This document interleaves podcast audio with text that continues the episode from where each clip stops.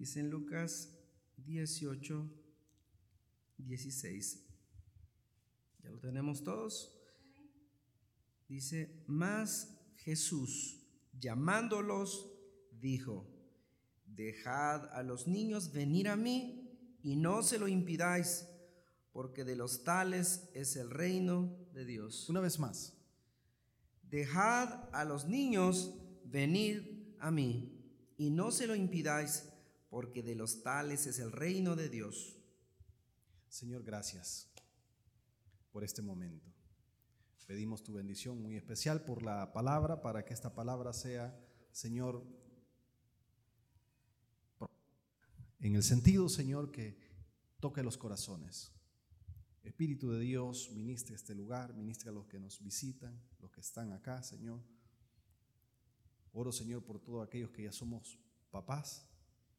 Danos, Señor, sabiduría para poder transformar nuestra sociedad, nuestro entorno a través de tu palabra. En tu nombre, amén y amén. Pueden tomar asiento. Bien. Miren, este tema que vamos a hablar esta mañana es un tema pero de vital importancia. Yo estaba estudiando el reino de Dios y toda la temática va a ser por mucho tiempo el reino de Dios. Dentro del estudio del reino de Dios, no podemos descartar los niños. ¿Cuál es el rol de los niños en el reino de Dios? ¿Por qué son importantes los niños en el reino de Dios?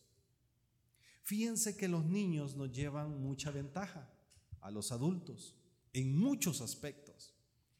Y es que Dios en este texto dice, dejad que los niños vengan a mí.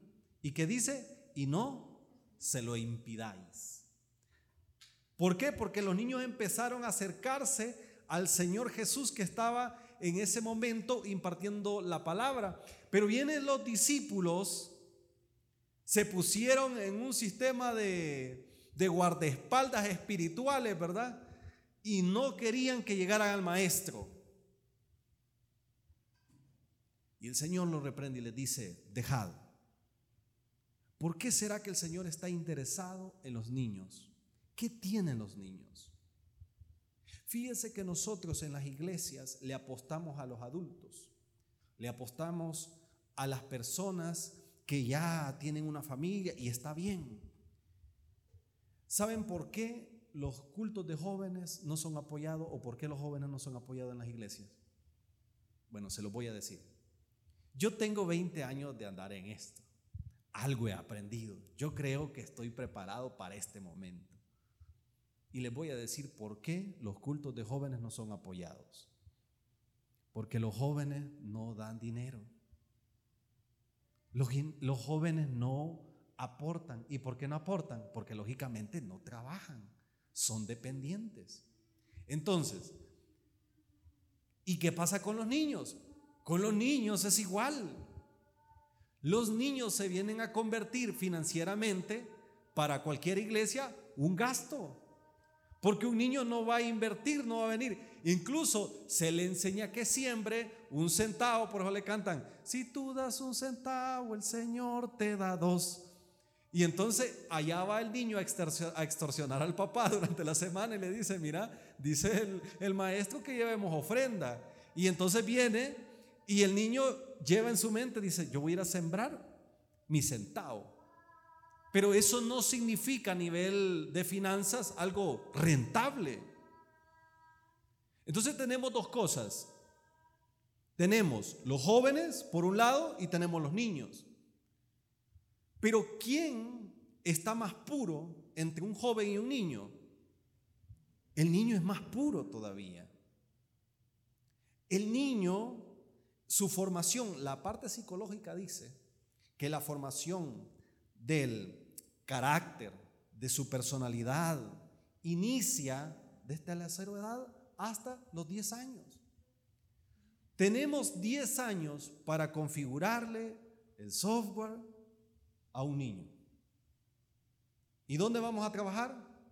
En su forma de pensar. ¿Y qué vamos a formar? Hábitos Ayer el peluquero me decía, ¿qué tal? ¿Cómo está? Porque somos amigos. Bien, le digo. Y eso que veo que está cortando el pelo más seguido, digo. Pues sí, para la de impresión, le digo, no lástima, le dije yo. Entonces me dice, y empezamos a platicar. Y llevé a mi hija, ahí andaba, no entró, quedó afuera y me estaba viendo por la puerta y me dice, ¿cuántos años tiene su hija? No, le digo, esa pequeña, apenas uno. Y me dice, el mío tiene cuatro, pero fíjese, me dijo que se me estaba convirtiendo en un monstruo. ¿Y eso por qué? En la pandemia me dijo, fíjese que nosotros para deshacernos, digamos, del, del niño, ¿verdad? Lo dejamos que fueran donde los tíos, pero los tíos son malcriados. Y fíjese que un día la regañé, me dijo, ¿y sabe qué hizo? Me sacó el dedo. ¿Y quién te ha enseñado a, eh, a, hacer eso? Y ya le dijo al tío fulano de tal, porque ya cuatro años ya hablan. Mire, me dijo, pero me dio una cólera. Y fue primera y última. Yo le di cincho. De repente malas palabras, yo le di cincho. Me dijo. Y fíjese que él no va a ninguna iglesia. Simplemente me dijo, yo no quiero que mi hija sea como yo. Entonces, no sé cómo él, pero, pero me estaba diciendo de que quería que su generación sea diferente. Pero muchos no somos conscientes de eso. Entonces el Señor va a retomar los niños. ¿Y por qué? Ahora, yo quiero hablar de, cosas bien importantes. Este estudio, porque es un estudio lo que he hecho, cada mensaje va a ser un estudio para que nos quede guardado en el corazón. Yo esto lo voy a subir, les voy a enviar un link y aquellos que les gusta leer, se lo puedan descargar y puedan ver el ebook y usted lo pueda ahí leer. Por si usted se le olvidó algo, ahí lo repasa y se va a acordar de lo que hablamos el día de hoy. Miren, quiero hablar de algo importante. ¿Por qué son importantes los niños? Contexto bíblico. Cuando el Señor llama a un hombre llamado Abraham, que se le conoce como el padre Abraham porque es uno de los primeros patriarcas, donde inicia un llamado. En el capítulo 12 de Génesis vamos a encontrar algo. Recuérdese que el libro de Génesis es el libro de los principios. Entonces, donde inician todas las cosas. ¿Qué va a iniciar con el padre Abraham? Va a iniciar un pueblo. Y le dice al padre Abraham, mira, todo lo que bendijeres te será bendito. Y todos los que te maldijeren también serán malditos, le dice. Pero en ti serán benditas todas las personas que habiten la tierra. Entonces, el Señor estableció un pacto y le dice, y te daré un hijo. Pero qué irónico que Dios le esté prometiendo cosas que no pueden ser reales, porque tenía una, una esposa que se llamaba Sara, que era estéril. Y Dios le está diciendo que le va a dar prole, que le va a dar una familia, y no puede, porque es estéril. Eso es ilógico. Nótese, el, mi enfoque de este mensaje son los niños. ¿De acuerdo? Le dice, te voy a dar un niño. Y este será el de la promesa. Es decir, en ese niño que vas a tener, cuídalo. Porque de ese niño te voy a levantar una generación que tú no tenés ni idea. Pero viene, hermanos, llegó a los casi 100 años y no había nada. Pero Dios cumple su promesa y le da un hijo. Se llama Isaac. Y usted dice, pero ¿por qué me está hablando de esto? Porque se va a dar algo bien importante. Porque no pudo marcar la vida de Abraham cuando era un niño. Va a marcar, Dios va a marcar la vida del hijo de Abraham. ¿Y qué va a hacer? Algo bien especial. Hay cosas que nosotros tenemos que hacer con nuestra descendencia que no hicieron con nosotros. Miren, yo he aprendido, como dicen, a puro garrote, a puro golpe, porque hay cosas que no hicieron en mí cuando era pequeño, pero que hoy tengo la oportunidad de hacer. Nótese entonces con Isaac. Le dice en Isaac, mira Isaac, yo tengo un propósito. Y esto quiero que lo entienda. En Jeremías capítulo 1.5 dice, antes que te formase en el vientre te conocí, y antes que nacieses te santifiqué, te di por profeta a las naciones, le dijo Jeremías. Antes, porque yo soy pro vida y no pro aborto?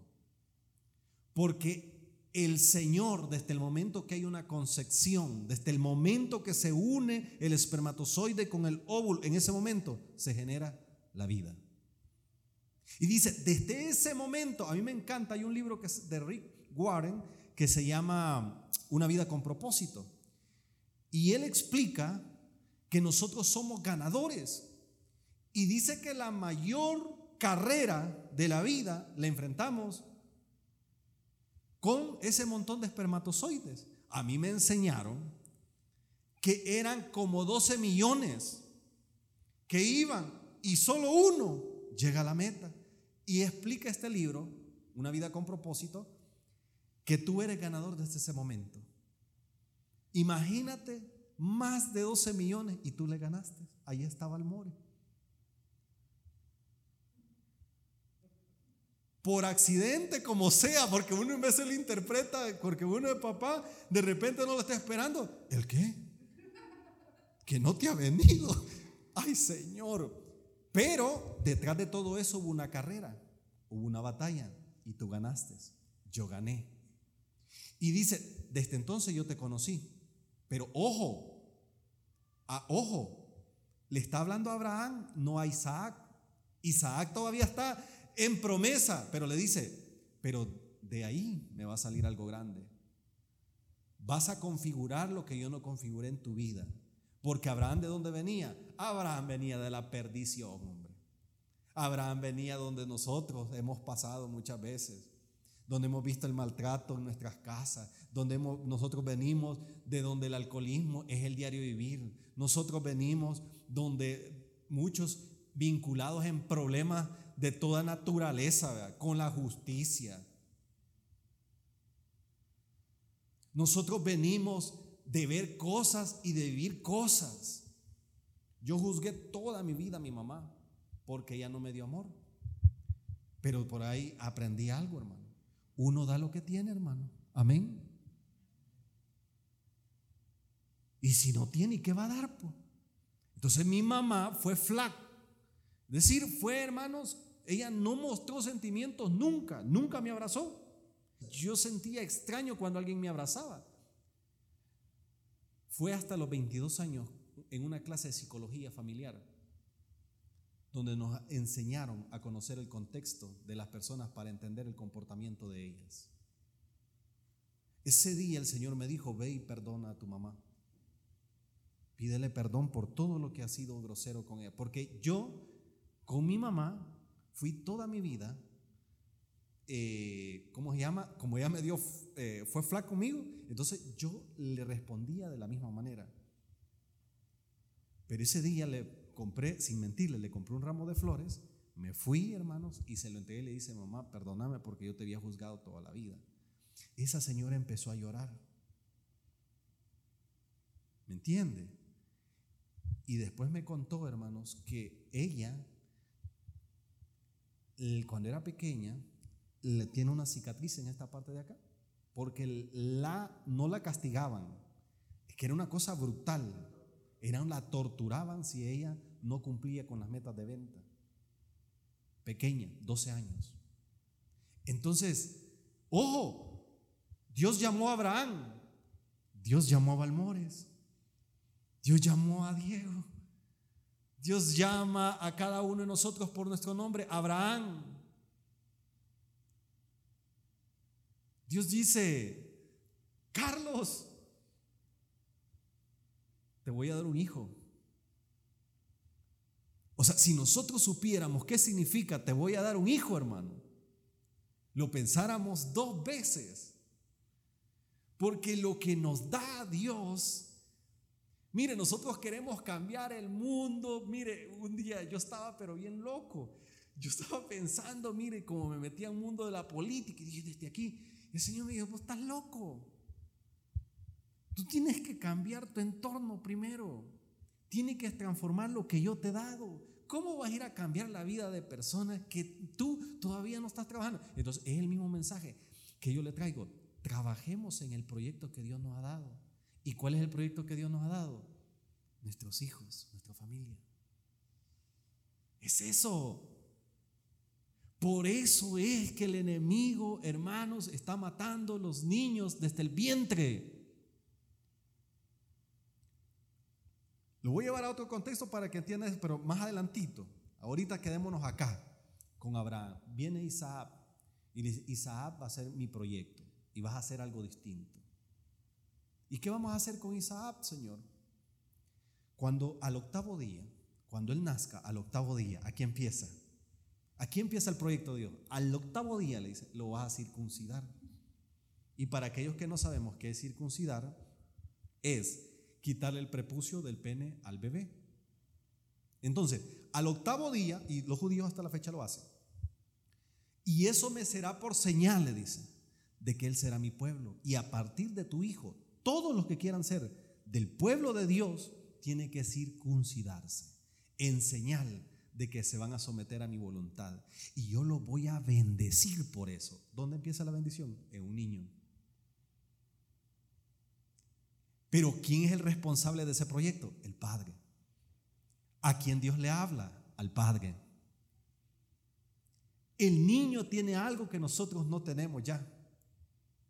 Por más que nos digan, nosotros ya no... O sea, tenemos algo, hermano, ya perdimos la inocencia, vaya. Usted no es inocente, hombre. O sea, no hay mujer, hermano, que sea casada y que venga otro hombre y le dice, mire, usted va a tener chance el fin de semana para que nos tomemos un cafecito. O sea, si usted es casada y acepta el cafecito, no venga a decir que es que jole el cafecito, fíjese, me invitó, no me dijo otra cosa. Usted no es inocente. Ya no lo es. Si usted ya pasó por varias malas rachas, ya hemos pasado experiencias de vida, el niño no. Por eso es que las niñas, los hombres las arruinan. Muchos hombres les gustan las niñas menores de edad, porque son inocentes todavía. Y entonces, ¿qué tenemos que hacer nosotros? Cuidar lo que Dios nos ha dado. Entonces, Dios va a utilizar a Abraham como padre para bendecir a su hijo y de su hijo va a salir una generación. Nosotros, los cristianos, no bautizamos niños, infantes. Y es porque en la escritura no hay tal cosa, porque el problema es que no se entiende qué es el bautismo. ¿Y qué es el bautismo? Es, cuando usted lo bautizan, dice, muertos en Cristo, resucitado a una nueva vida. ¿Por qué? Porque usted públicamente, bautizar viene de un término griego que tiene que ver con teñir, que cuando usted, ¿cuánto se le antes? Bueno, yo creo que ustedes ya no han hecho eso pero cuando los jeans ya están un poco cheles, ¿verdad? Entonces uno va y se compra un tinte, hace la gran olla, la hierve, ¿verdad? Y mete ahí el pantaloncito y después, ¡tarán! Como nuevo. Pero ojo, no lo mezcle con la demás ropa que le arruinó toda la ropa, porque cada lavada es una gran desteñida, ¿verdad? Pero ¿qué es? Teñir. Lo mete, lo saca y sale como nuevo. De ahí viene la palabra bautismo que usted es diferente, pero usted lo hace cuando usted ya tiene conocimiento de lo que va a hacer y para qué. Cuando el bautismo se daba, les explico esto porque necesito decirles algo bien importante ahorita. Porque la gente se bautizaba en el tiempo de Jesús de Juan, era para identificarse con la persona. Por ejemplo, decían los discípulos de Juan, porque Juan había bautizado a ellos. Entonces se identificaban con lo que él predicaba. Luego viene Jesucristo el, el nuevo evangelio, el nuevo reino, y viene y dice, bautizándolos en el nombre del Padre, del Hijo y del Espíritu Santo. Así hagan y conviertan discípulos a todas las naciones. Vea, véase eso. Es un mandato. ¿Pero a quiénes? A los adultos. Ahora, ¿qué pasa con los niños? Ah, los niños nosotros, ¿qué hacemos? Los presentamos. En toda la ley judía, hasta Jesús, vamos a ver dos cosas. Uno, los circuncidaban y dos, los presentaban. ¿Qué es lo que hacían con la presentación? Era que el padre se compromete a educar al niño o a la niña en el camino de él y en el conocimiento de él. ¿De quién es la responsabilidad entonces? Del papá. ¿Vamos bien? Entonces, ¿por qué son entonces importantes en los niños? Porque le quiero hablar también de tu contexto histórico. Así como Dios está interesado en los niños, Satanás está interesado en los niños. Y yo quiero que usted sepa esto. Esto no es nuevo. En segunda de Crónicas capítulo 28, 3 vamos a leer lo siguiente. Quemó también incienso en el valle de los hijos de Inón e hizo, e hizo pasar a sus hijos por fuego conforme a las abominaciones de las naciones que Jehová había arrojado de la presencia de los hijos de Israel. Los hijos eran pasados por fuego. ¿Y sabe por qué? Porque era un rito de adoración pagana. Parenthood, creo que se llama la compañía de aborto, ¿verdad? Sí, ok. Esa es la compañía más grande y el negocio de ellos es el aborto y, y está en Estados Unidos. Y ese es una agenda que viene desde allá por toda América y a esos se nos está vendiendo la idea que eso es desarrollo, que eso es primer mundo, que eso es globalización, que eso es un mundo cool, que eso es estar a la moda, que eso es normal. ¿Qué es parenthood? Entonces, es lo mismo que hacían estos. Pasan a sus hijos por fuego. Lo único que estos lo sacan con pinza, los pedazos, ¿verdad? Y los matan. ¿Y a quiénes se lo ofrecen? A sus hijos. ¿Por qué los destruyen? O sea, hay alguien que está interesado en destruir el propósito de Dios. Cuando Moisés va a nacer, Faraón se da cuenta de algo y le dice, viene alguien que va a libertar al pueblo de Dios. Entonces viene Faraón cuando se da cuenta, ¿qué es lo primero que hace? Maten a todos los niños. Siempre habrá alguien que quiera matar a los niños. Y hoy voy, eso es literal, hoy voy a la parte interpretativa de lo que voy a decir. Mire, le digo esto porque yo, hermanos, conocí al presidente de la comunidad LGTB de aquí del país. Y conocí a algunos de sus financistas. Y me llamó la atención que Cartoon Network, el dueño de esto, es uno de los grandes financistas. Me doy cuenta que organizaciones como la ONU invierten millones de dólares. ¿Para matar a los niños? No, peor que eso. Para acabar con el plan de Dios, del reino de Dios. ¿Y qué, empieza a, qué van a hacer? Los empiezan a, a transformar a través de la educación. Y entonces, ¿qué empiezan a enseñarles? Que ya no existe niño, niño, niña, niña, sino que unisex. ¿Sabía usted que Adidas, tengo la oportunidad de conocer a uno de los, bueno, él fue uno de los CEO de Adidas hoy es pastor. Y él quedó becado para toda su vida, porque Adidas así es. Trabajar para esas compañías y ser alguien importante es quedar becado para toda la vida. Dice que el gran éxito de Adidas fue cuando dejó de diseñar zapatos para caballeros y para damas. Y el diseñador un día se le ocurrió, ¿y si el zapato que se ponen las mujeres se lo ponen también los hombres?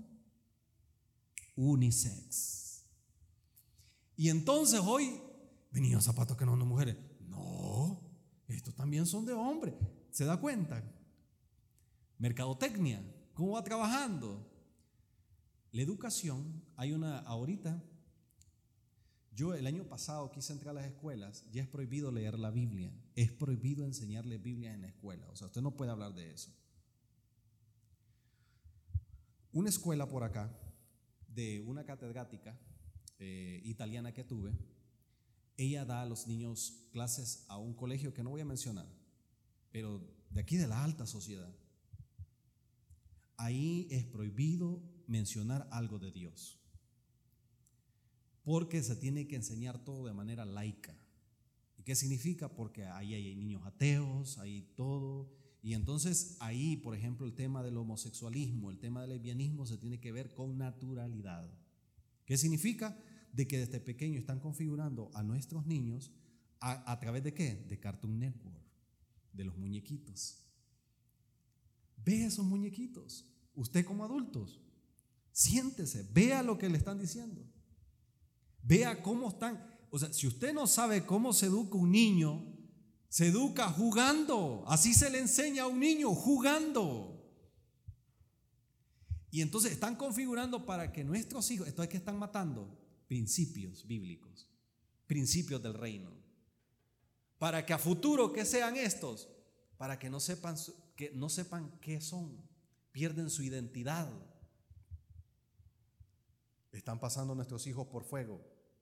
Y dice, y en 2 de Crónica capítulo 33 versículo 6 dice, y pasó sus hijos por fuego en el valle de los hijos de Inón, observaban los tiempos, miraba en agüero, eran dados a adivinaciones y consultaban a divinos y encantadores y excedió en hacer lo malo ante los ojos de Jehová hasta exceder su ira. Es decir, esa era la práctica de los reyes en ese entonces, entregar sus hijos.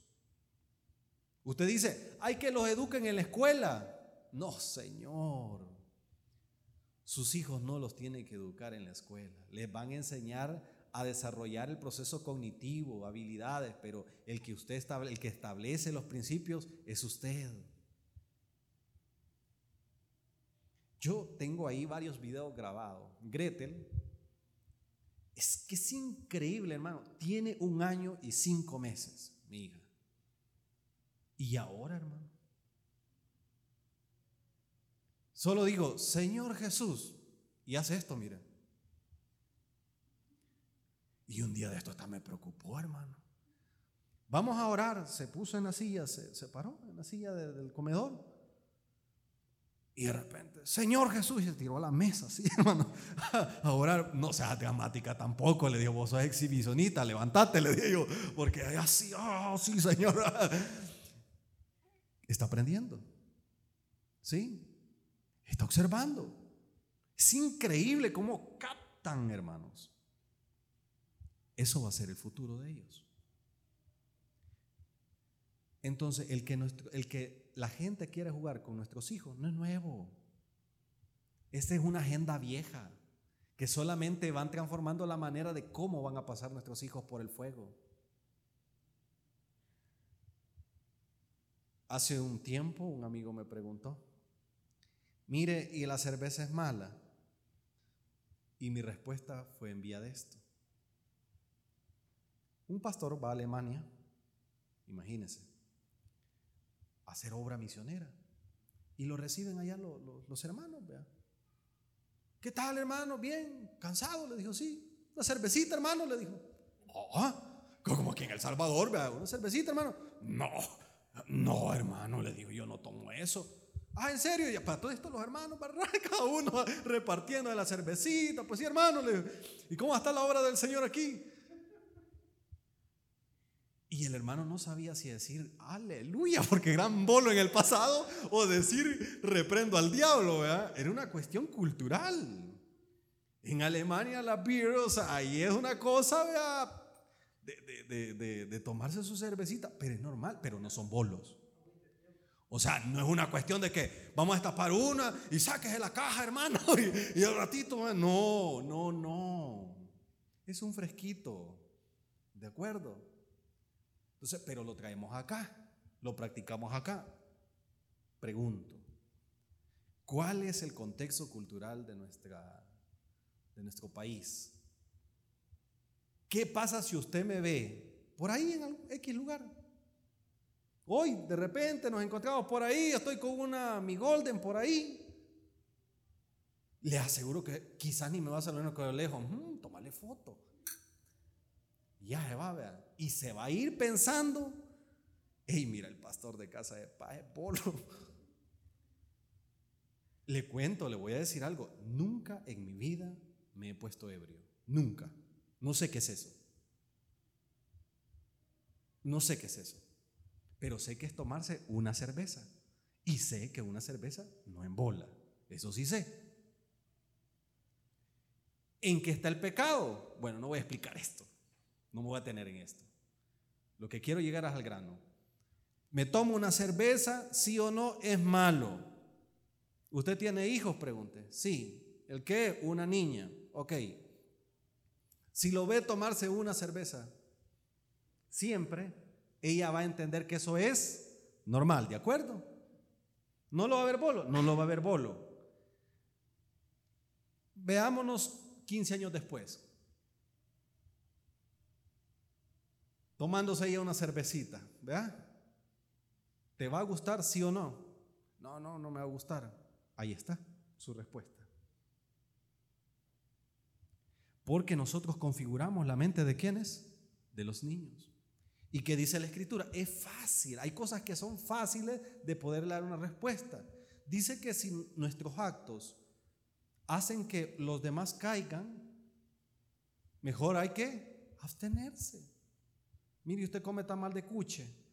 Ay, hermanos, porque no le gusta el, el cerdo, vea. Porque, ay, no, eso no. Los judíos no comían cerdo. Entonces, como en India no comen la vaca. Acá no hay nada que no comamos.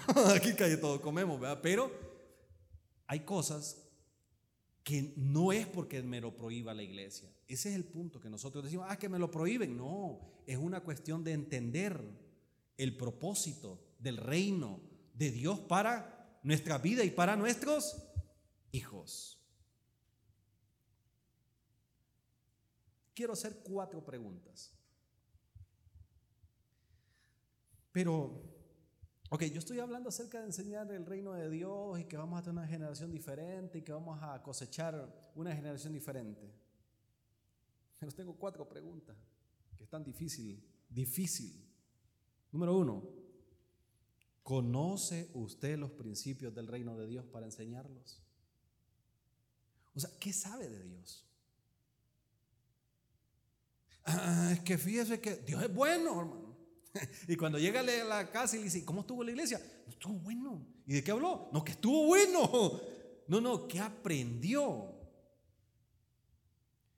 O sea, usted tiene que venir, cada vez que venga a un servicio de casa de paz, usted tiene que entender que usted viene a instruirse. ¿Y para qué se va a instruir? Para que usted crezca. ¿Por qué? Y hoy lo entiendo. Me dijo un amigo pastor cuando tenía 16 años, lee. Lee instruite, porque cuando usted se instruye, produce cambios también. Porque uno se hace responsable del conocimiento. Hay cosas que uno ignora en la vida y que nunca se va a dar cuenta de eso. Y las hace, pero eso es un pecado de hierro, le llama la escritura, el pecado de ignorancia, pero no voy a hablar de eso. Quiero preguntarle nuevamente, ¿conoce usted los principios del reino de Dios?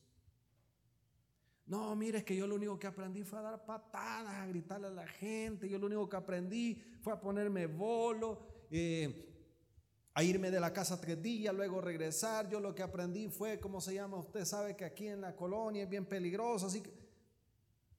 Entonces no sabe. Usted aprendió cosas que no tuvo que haber aprendido. Yo aprendí cosas que no tuve que haber aprendido.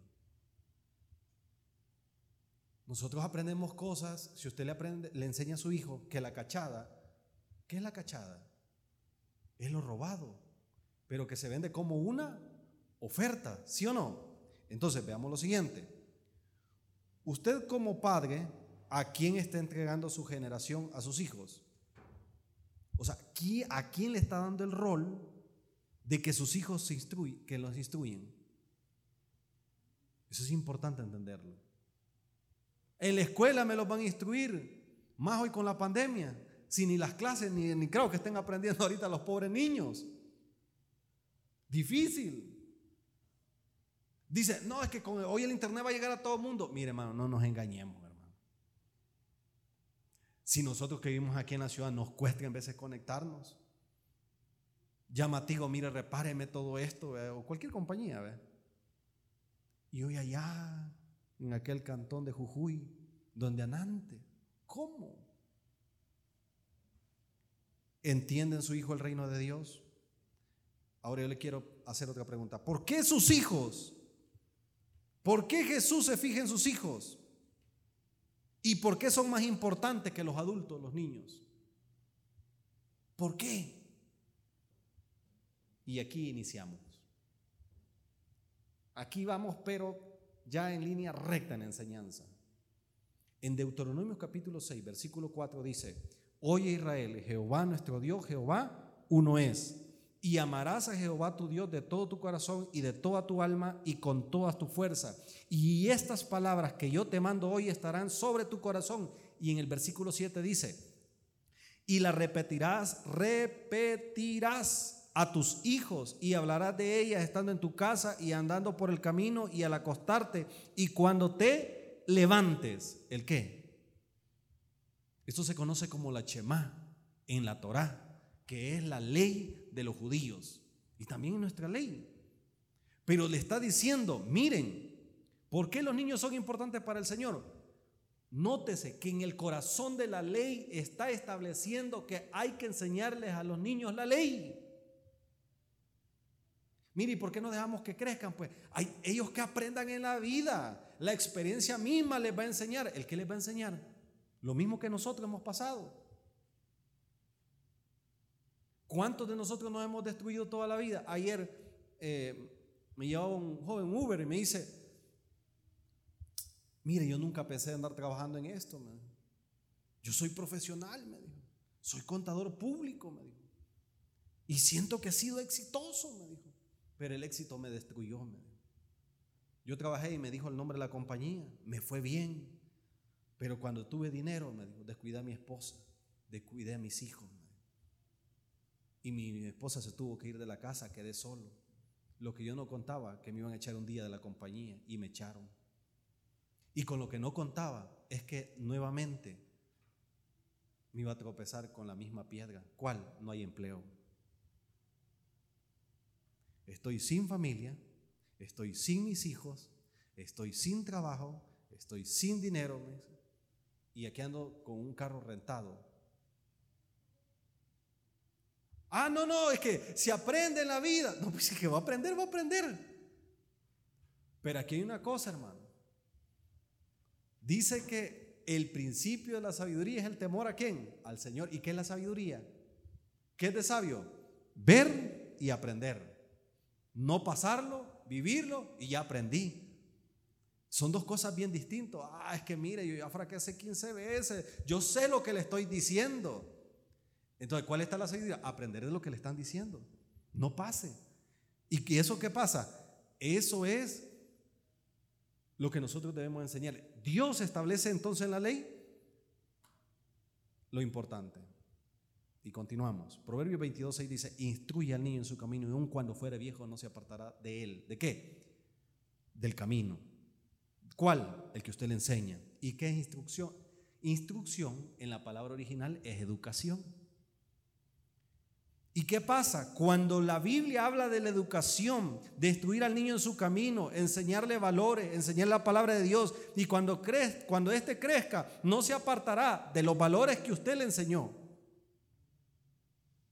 Entonces, por más que usted le quiera enseñar otra cosa, el niño sabe, porque eso aprendió. Él sabe que el temor al Señor es el principio. O sea, el niño cuando crezca y se desvíe va a saber cuál es el camino. Sabe que está perdido por supuesto, porque lo aprendió. Aprendió el camino correcto cuando era pequeño. Entonces, ¿qué dice la escritura? Volverá a lo que aprendió. Y si le va mal, entonces ya no va a ser su culpa. Ya eso también tiene que ver con la dependencia. ¿Por qué? Porque Dios los pone en el jardín y le dice, come del árbol que tú quieras. Entonces, ¿qué es lo que tiene un niño especial que un adulto carece y mucho? Le voy a decir siete cosas para que más o menos tengamos una idea. Número uno, los niños son crédulos. ¿Sí o no? Dígale a un niño que usted le va a comprar una piscina y que se va a bañar con todos los de la colonia y que él va a ser el dueño de la piscina y que va a cobrar una cora, que va a poner un gran negocio. El niño ya se ve rentando toda la colonia ahí y poniendo su piscina. Ve la bicicleta de su sueño y le dice, te la compra en diciembre, usted no tiene pisto. Y usted a lo mejor está jugando nada más con la mente de él o para quererlo motivar para que saque 10. No, el niño ya creyó que le va a la bicicleta, se ve en la bicicleta, él se ve ya en el pasaje, pedaleando. El niño ya se ve haciendo piruetas. Es más, y si él es un espíritu extremo, él ya se ve en las grandes ligas de Red Bull. Así es de crédulo un niño. Así es de crédulo un niño que si usted le dice que le va a bajar una estrella, él lo cree.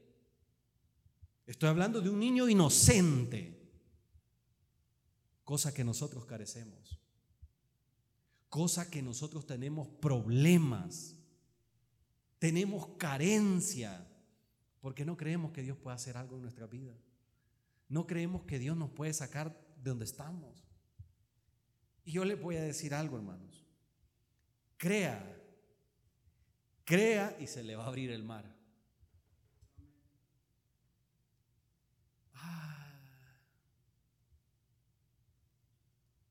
Crea y va a trabajar donde quiera trabajar. Crea y va a hacer el negocio que tiene que hacer. Crea y va a estar donde quiere estar. ¿Sí o no? Pero nos cuesta creer, vea que sí. Nos cuesta. ¿Qué más tiene un niño? Tiene amor genuino y puro. Miren, nosotros los seres humanos hemos llorado por alguien y han llorado por nosotros. Cuando hay una ruptura en noviazgo, es bien interesante este fenómeno. No, no puedo. No, mira, dame otra oportunidad. Y, se echa la chilladita, y uno dice ya, de repente ve el estado de Facebook a la semana Dios me bendijo con otra pareja. Y usted dice, ve, su hermana estaba llorando por mí. Como que no era tan genuino el amor, Pero ¿qué pasa con los niños? El niño sí. El niño, mire, si algo destruye a un niño, es el divorcio. Si algo puede destruir a un niño es ver a sus papás que se están separando. Pregunte, hable con la maestra, ¿cómo se comporta su hijo desde que se separa? Agarre un caso de estudio, un niño que esté sufriendo la separación de sus padres, cae, sus estudios cae, porque él no ama como nosotros los adultos, él realmente ama, es genuino, el amor que nuestros hijos nos dan es una cosa maravillosa. Yo un día salí llorando de mi casa y no es porque quería llorar, es que le dije, ya me voy, salud. Y eh, la manita, que, y empieza a llorar, porque se quería ir conmigo. Y yo digo, ¿por qué llora?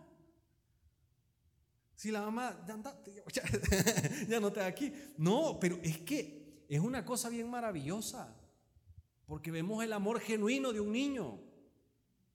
Así que ese amor es de cosecharlo y de cultivarlo.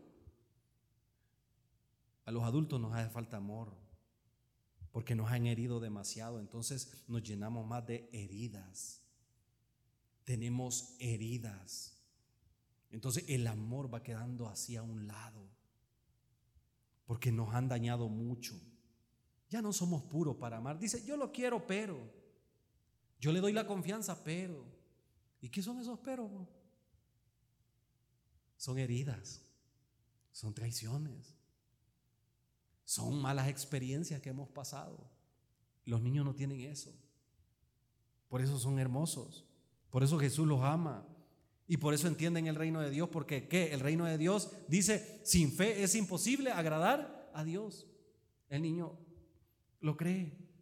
Los niños tienen algo, son frágiles, son moldeables. El niño, no hijo, no se siente así, así no cruza el pie. Vaya. De repente viene otro y le dice, ¿Cruza el pie? No, dice mi papá que no. Es moldeable. Que vamos a echar este trip que no sé qué con los amigos. Hey, vamos pues.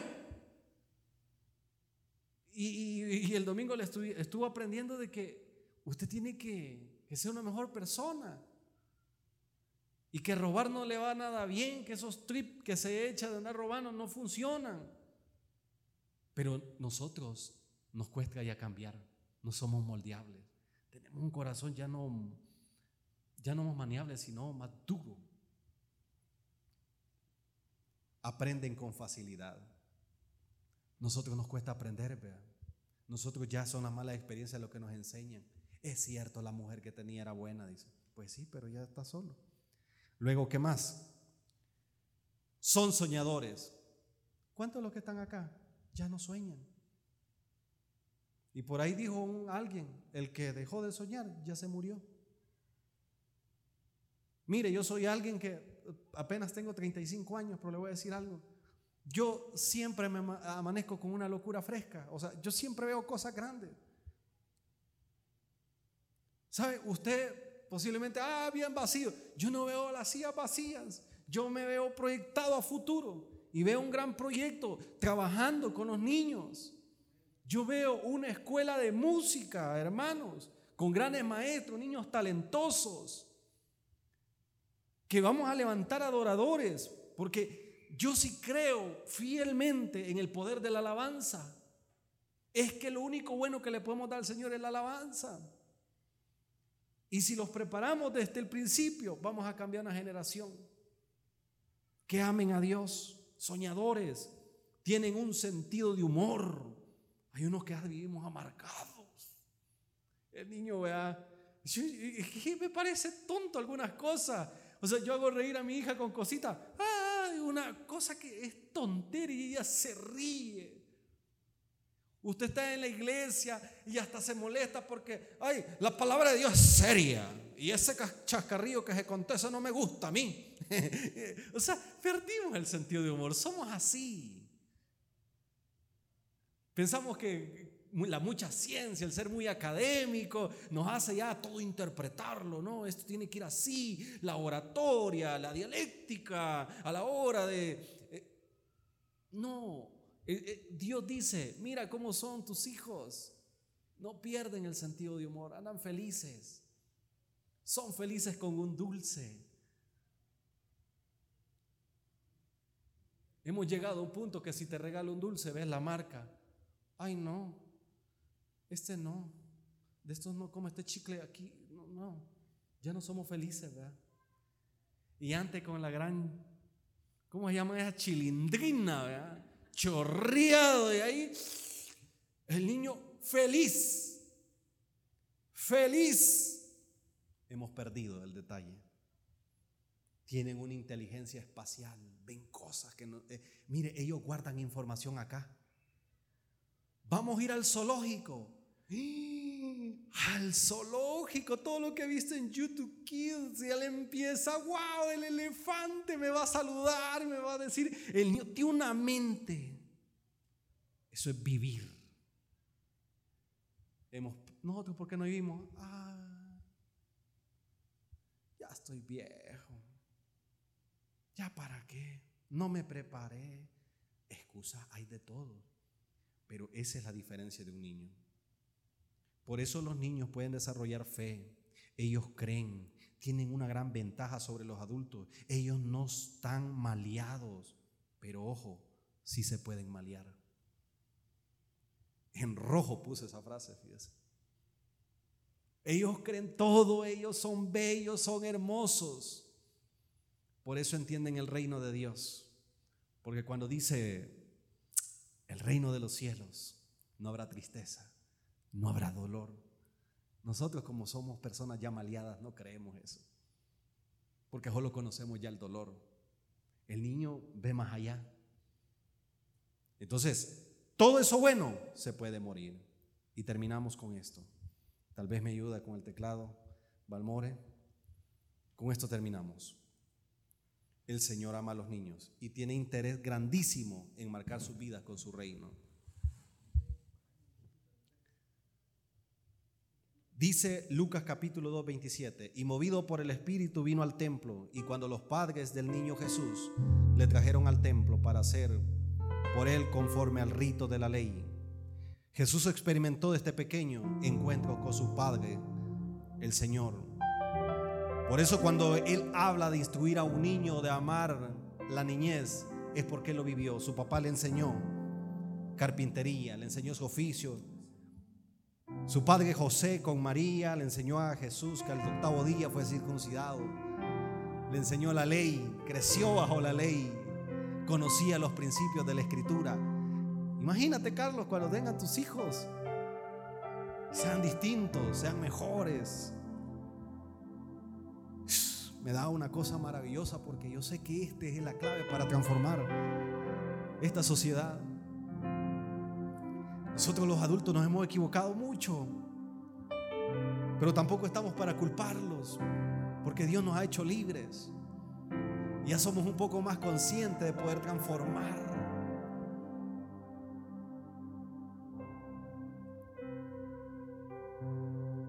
Qué bello va a ser como Dios va a levantar nuestra generación, nuestros hijos. Íntegros, dejan el dinero en el escritorio de cualquier oficina y no lo toman. Porque tienen entre cejas y cejas que no robarás.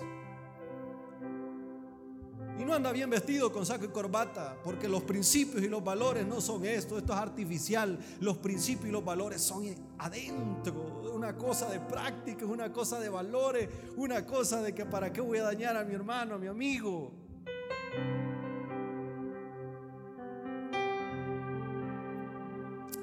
Señor, gracias.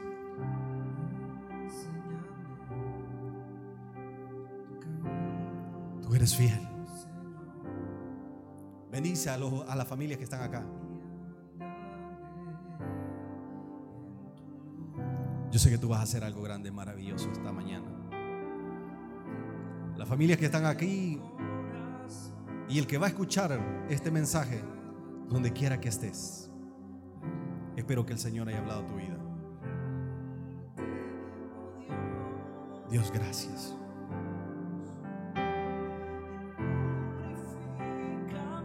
Transforma esta sociedad en bien.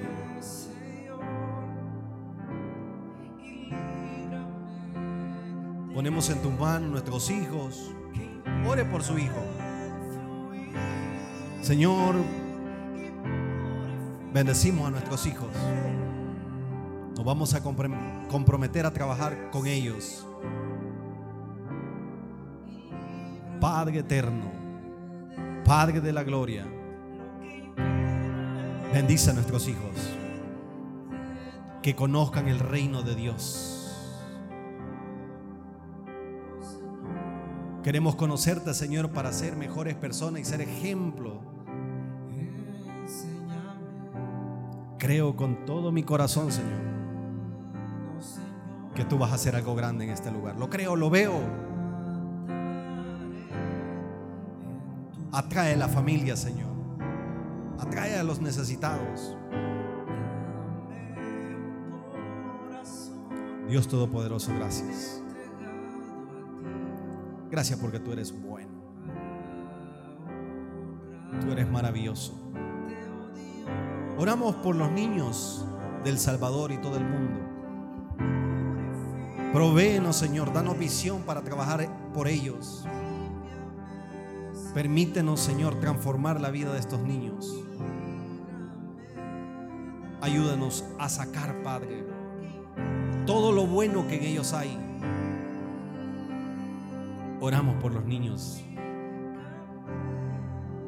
Oramos por nuestros hijos para que esta generación que crezca, Señor, pueda ser distinta, diferente. Gracias.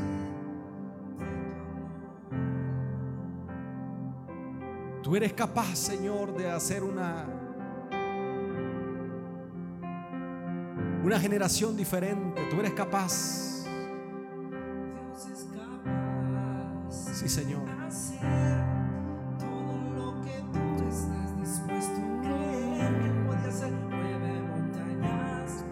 Mueves montañas y tenemos la fe. Gracias. Gracias. Bendice este lugar. posible. siempre es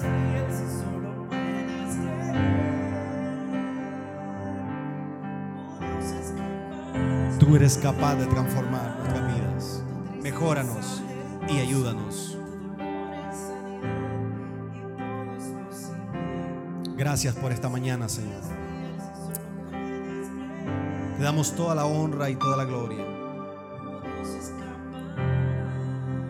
Un minuto más.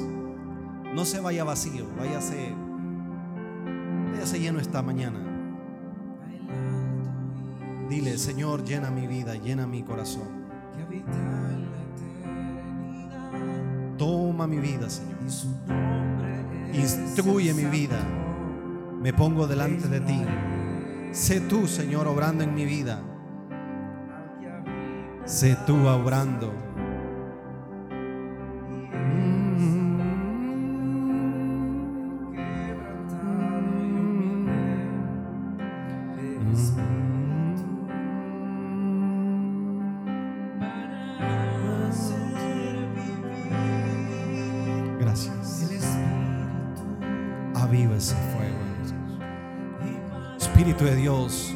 Visítanos todas las mañanas. Visítanos, Padre.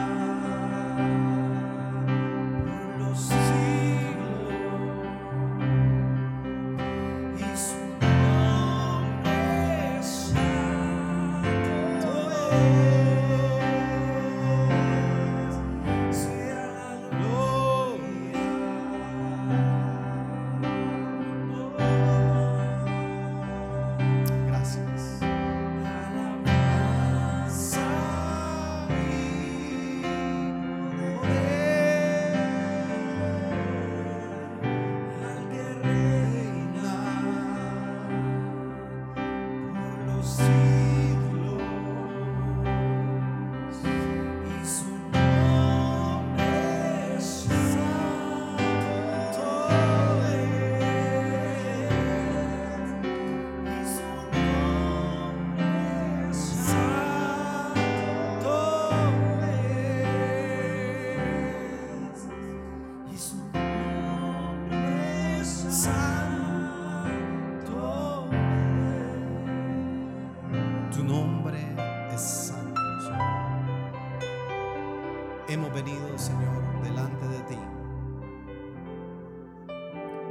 perfectos y es que nos cuesta. Hace tiempo dejamos de ser unos niños y muchas de las cosas nos ha marcado en la vida, pero Dios queremos creer. Queremos ser diferentes. Ayúdanos, Señor. Ministra mis hermanos. Que se vayan contentos. Dales gozo en su corazón, con buen humor, Señor. Que se vayan felices. Bendice su vida, bendice la semana. Bendice la semana, Señor. Bendice cada proyecto, Señor, el trabajo. Todo lo ponemos en tus manos. Damos toda la honra y toda la gloria. En tu nombre hemos orado. Amén y amén. Un fuerte aplauso al Señor. Gracias.